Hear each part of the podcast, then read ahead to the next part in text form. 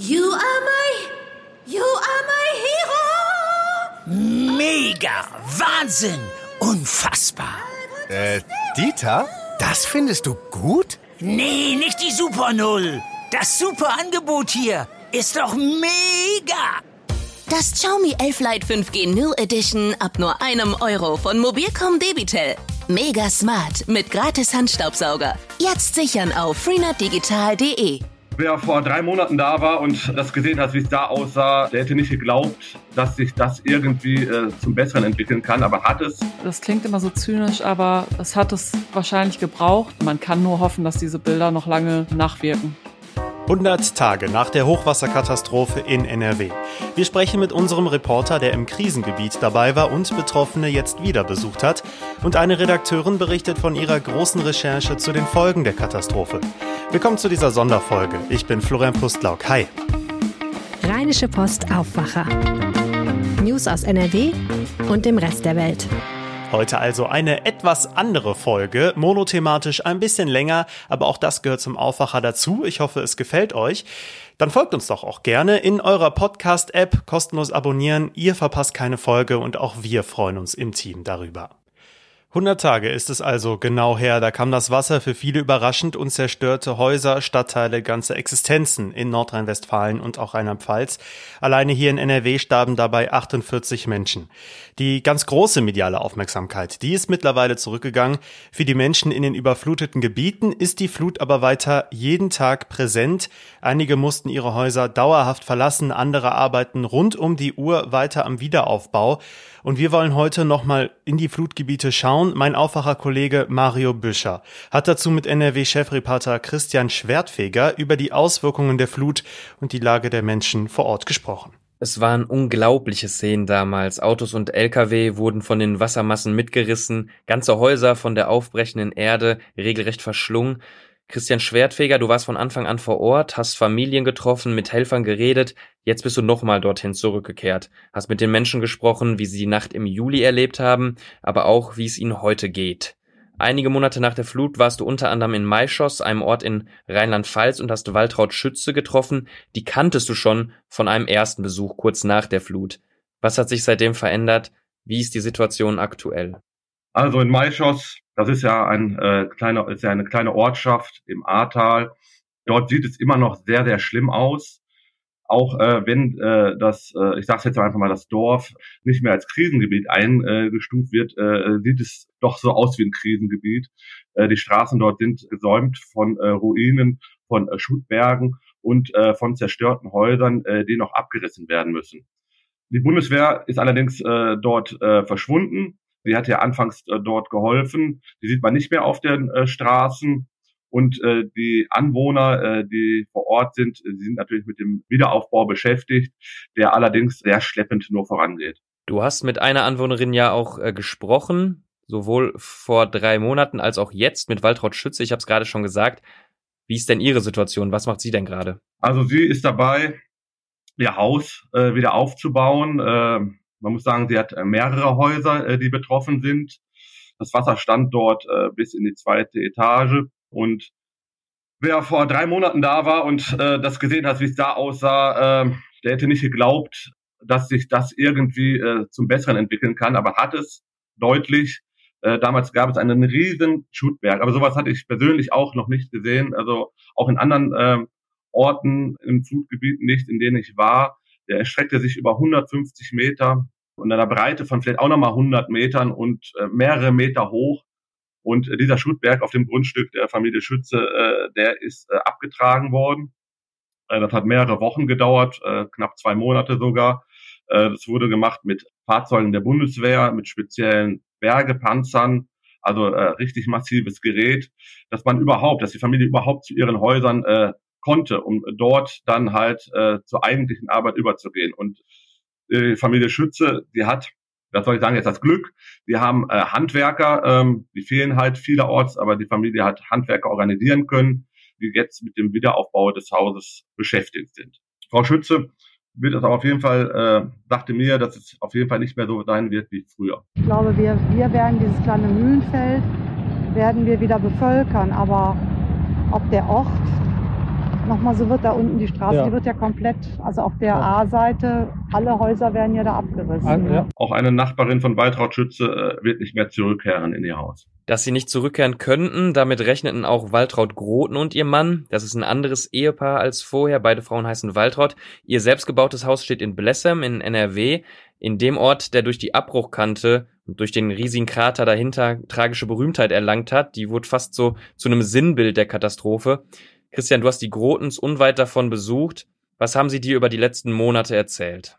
Die letzten Monate war für die Kronen sehr, sehr anstrengend. Kann man sich vorstellen. Ihr Haus steht äh, unmittelbar an der früheren Abbruchkante. Also das ist das letzte Haus, was stehen geblieben ist. Das sind nach und nach in den Tagen äh, nach, äh, der Bild, nach der Bildung des Kraters immer wieder Häuser eingestürzt bis zum Haus der Grotens. Und ähm, wir konnten erst dreieinhalb Wochen nach der Katastrophe äh, zurück in ihr Haus. Zurück in ihr Haus heißt in dem Fall nicht äh, dort wohnen, sondern einfach mal gucken, ob das Haus standsicher ist.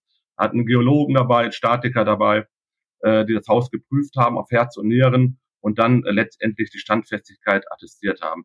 Also es ist äh, auch ein älteres Ehepaar. Das Haus hat ihr Mann, also hat Herr Grote, vor 52 Jahren selbst gebaut. Also sehr, sehr viele Erinnerungen und Emotionen äh, äh, sind mit diesem Haus verbunden für diese Familie. Und äh, noch äh, können sie nicht zurück. Trotzdem ja aber schon mal gute Nachrichten, dass zumindest das Haus stehen bleiben kann. Wie hat das Ehepaar denn die Katastrophe vor drei Monaten in diesem Haus miterlebt? Also es legte sich am Vorabend, äh, so haben die beiden mir das berichtet, äh, eine trügerische Ruhe über Blessem, diesen Ortsteil in Erftstadt. Es, äh, das Hochwasser war zwar da, aber es schien nicht mehr zu steigen. Es gab auch keine Durchsagen, keine Warnungen, äh, sagte Frau Grote mir, so dass sie das Ehepaar sich beruhigt hat schlafen legen können und hat eigentlich gedacht, äh, das Schlimmste sei überstanden.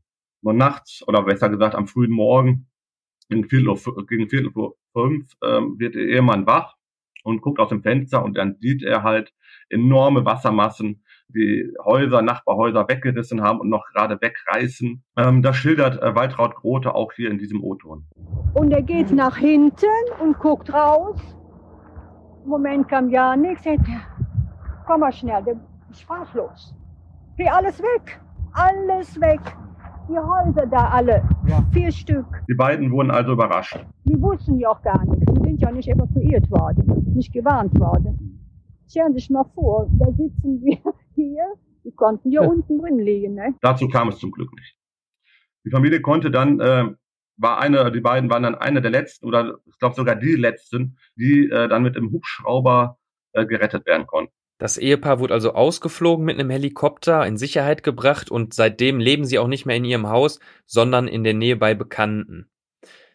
Ein großes Thema nach der Flut war die Hilfsbereitschaft, die Solidarität in der Bevölkerung. Menschen aus ganz NRW, eigentlich aus ganz Deutschland kamen in die Flutgebiete, um zu helfen. Lenken wir den Blick nochmal auf heute. Erleben die Betroffenen diese Solidarität weiter, auch ohne große mediale Aufmerksamkeit, die ja in den letzten Monaten auf jeden Fall zurückgegangen ist? Ja, absolut. Also nicht mehr in dem Maße äh, wie noch vor drei Monaten und vielleicht noch vor zwei Monaten, aber es sind immer noch viele Helfer, die, wie du sagst, gerade sagtest, aus ganz Deutschland, teilweise auch aus ganz Europa in die Flutgebiete kommen und zu helfen. Also diese Solidarität, also das ist wirklich das einzig Gute, äh, was diese Flut, wenn man es so sagen will, äh, mit sich gebracht hat. Jetzt gab's nach den Unwettern im Juli ja auch schon mal wieder Gewitter und es werden mit Sicherheit auch nicht die letzten unwetterartigen Regenfälle gewesen sein. Gestern hat's zum Beispiel hier in NRW stark gestürmt. Wie gehen die Menschen, mit denen du geredet hast, damit um? Spielt Wetter bei denen jetzt eine wichtigere Rolle? Das macht was mit denen. Die haben wirklich Angst, dass es doch mal zu so einer Flutkatastrophe kommen kann. Auch mit den beiden Frauen, äh, mit denen ich gesprochen habe, äh, etwa Frau äh, Waltraud Groten teilweise, die hat Albträume, die wacht nachts auf. Und auch Frau Schütze in Maischoss. Man guckt anders natürlich auf die Wetterberichte, ne? das Ja. ist klar. Also das hat mich früher, hat mich das bei uns in dem Haus eigentlich nie gejuckt. Da da ist ja auch an, hier ist ja so ansteigend das Grundstück. Das war, war nie in meinem Fokus. Ja. Ne? Und das wird wahrscheinlich auch eine Zeit lang so bleiben. Ein einschneidendes Ereignis natürlich für die Betroffenen in Blessem und Maischoss. Drei Monate nach der Flut hat unser NRW-Chefreporter Christian Schwertfeger betroffene Gebiete in Rheinland-Pfalz und NRW wieder besucht. Aufwacherkollege Mario Büscher hat mit ihm darüber gesprochen. Vielen Dank. Wir bleiben heute bei diesem Thema hier in dieser kleinen Sonderfolge des Aufwachers zur Bilanz 100 Tage nach der Hochwasserkatastrophe in NRW. Die Recherchen laufen natürlich weiter und es werden immer mehr Dinge deutlicher. Julia Radke und Martin Kessler aus der Politikredaktion haben sich um die Frage der politischen Verantwortung gekümmert und kümmern sich weiter drum. Und sie haben zum Beispiel auch eine erste Chronologie kurz nach dem Hochwasser veröffentlicht. Darum ging es schon hier im Aufwacher. Es ist so eine Art Tagesprotokoll in der Folge vom 22. Juli. Könnt ihr das nochmal nachhören, ist in den Shownotes verlinkt. Die Recherche läuft natürlich weiter und deswegen ist Julia Radke heute wieder zu Gast hier im Aufwacher. Hi. Hallo. Euer großer Artikel trägt den Titel Sehenden Auges in die Katastrophe. Wie deutlich ist es denn inzwischen, dass viel hätte verhindert werden können? Ja, das ist die große Frage und ehrlich gesagt habe ich selber vorher noch überlegt, ob man das mit einem Fragezeichen drüber schreiben muss, äh, sehenden Auges in die Katastrophe Fragezeichen. Es gibt natürlich Leute, die sagen, wir haben alles in uns Mögliche gemacht, also besonders von der Seite der Wetterdienste und ähm, Wetterexperten, die sagen, die hätten es nicht besser vorhersagen können und nicht mehr warnen können. Aber dann gibt es auch die Seite Katastrophen- und Bevölkerungsschutz, die sagt, da ist einiges schiefgelaufen und man hätte vieles mehr sehen können und wissen müssen. Und dann wäre es zumindest in Teilen etwas milder abgelaufen, das Ganze. Also es gibt für beides äh, Argumente, aber es hat sich so ein bisschen rauskristallisiert, an bestimmten Stellen hätte man mehr wissen können, tatsächlich, ja. Einer der politischen Hauptstreitpunkte war ja das Vorwarnsystem stark umstritten. Inzwischen wurde ja zum Beispiel das Cell Broadcasting auf den Weg gebracht. Wie groß waren da die Versäumnisse in der Politik? Was kann man inzwischen sagen? Ja, das ist, glaube ich, ein Thema für sich, was auch noch nicht so bis zuletzt geklärt ist, dieses Thema Warn, SMS, Warnsysteme und so weiter. Aber das ist nach unseren Recherchen gar nicht so der Knackpunkt, sondern, wie ich gesagt habe, das Wetter die Wettervorhersage war nicht das Problem, sondern dass es keine einheitliche Reaktion darauf gegeben hat. Also es waren gar nicht die Warnungen, die hat es durchaus gegeben, sondern vielmehr ja das Handlungsbewusstsein und das, wie setze ich jetzt die Warnung um, was müssen wir tun? Und wie können wir uns vernetzen ähm, in den verschiedensten Gebieten, weil das das war ja nicht punktuell leider ein Gebiet, sondern viele, viele, viele Orte über ja, Rheinland-Pfalz und NRW verteilt, die alle auf eigene Faust, sage ich jetzt mal, geguckt haben, wie, wie können wir jetzt reagieren. Und ähm, ja, es kristallisiert sich schon raus, dass da die Handlungsreaktion, also die handelnden Personen vielleicht besser vernetzt werden müssen und ähm, es nicht unbedingt jetzt an den Systemen alles festzumachen ist. Hat sich da denn aus eurer Sicht inzwischen schon was getan, wenn ich jetzt darüber nachdenke, Bundesebene, Länderebene, Kreisebene, Stadtebene, Gemeindeebene. Da waren ja ganz viele unterschiedliche Ebenen an Werk, wie du schon sagst. Da hat jeder für sich geschaut. Ist das wirklich was, was jetzt angegangen wird?